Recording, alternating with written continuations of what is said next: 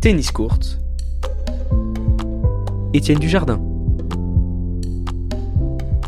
L'histoire débute le 29 avril 2003 Holger Vitus Notskov Rune, fils d'Anders Notskov et Anneke Rune, est né à Gentoft à 11 km au nord de Copenhague, capitale du Danemark. Après avoir joué au football, il démarre le tennis à 6 ans. Holger suit les pas de sa grande sœur Alma, 4 ans plus âgée. Tout de suite, il se passionne pour ce sport, s'amuse côté coup droit. Quand il rentre chez lui après l'entraînement, il en frappe des centaines sur les murs de sa maison avec une balle en mousse jusqu'à ce que ses parents se plaignent du bruit. Alors le petit Holger pose la balle et frappe des coups droits dans le vide.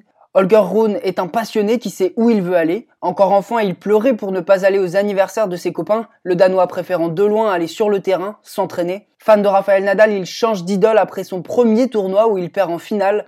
Je ne veux être que numéro 1, clame celui qui a alors redécoré sa chambre des posters de Roger Federer, le numéro 1 de l'époque. Le Danois est précoce, à 14 ans, il est sélectionné pour jouer la Coupe Davis et remporte son premier match face à l'Égyptien Youssef Ossam, 312e à l'ATP, à 16 ans, il devient le plus jeune joueur à gagner un match sur le circuit Challenger et remporte également Roland Garros Junior. C'est le plus jeune lauréat depuis Richard Gasquet en 2002. Pas encore majeur, Holger Rune a remporté ce mois-ci ses premiers matchs sur le circuit ATP à Santiago, au Chili. Après s'être extirpé des qualifications, il bat l'Argentin Sébastien Baez, puis le Français Benoît Paire, qu'il avait déjà battu en novembre 2020 lors d'un match exhibition au Danemark.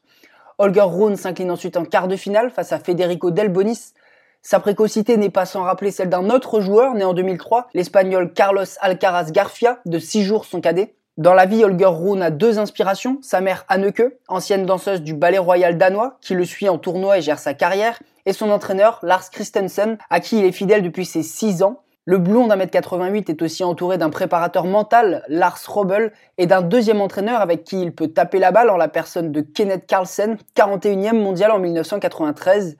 Amateur de football et des films de James Bond, le 317e mondial a des objectifs clairs, atteindre le top 100 cette saison et le top 20 en 2022. Ambitieux, vous dites Le vainqueur de 30 de ses 37 derniers matchs assume si vous n'osez pas dire les choses à voix haute, vous ne pouvez pas atteindre vos objectifs. Cela crée bien sûr une pression, mais je peux la gérer et je joue mieux lorsque j'ai de la pression, a-t-il expliqué aux médias danois Kaufmann. Dans son pays, le tennis est loin d'être le sport le plus pratiqué, mais il a pu compter sur Caroline Wozniacki, première danoise à remporter un grand chelem pour mettre un peu de lumière sur ce sport. L'ancienne numéro 1 mondiale, vainqueur de l'Open d'Australie en 2018, a d'ailleurs déclaré à son sujet C'est une personne très travailleuse, je lui prédis un beau futur.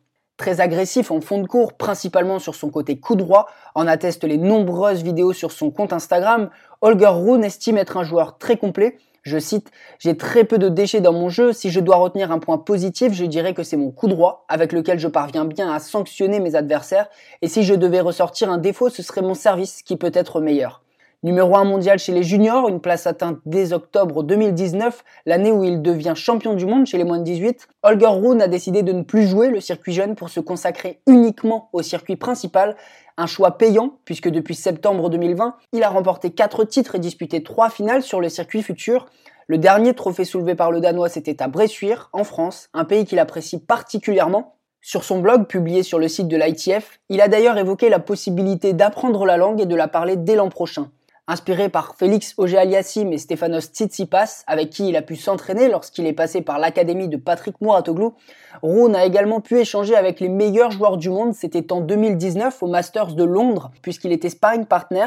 C'est cette semaine-là qu'Alexander Zverev, 7 mondial, s'est étonné de l'entendre dire que son objectif était le top 400. Pourquoi pas le top 100 lui avait alors rétorqué l'Allemand.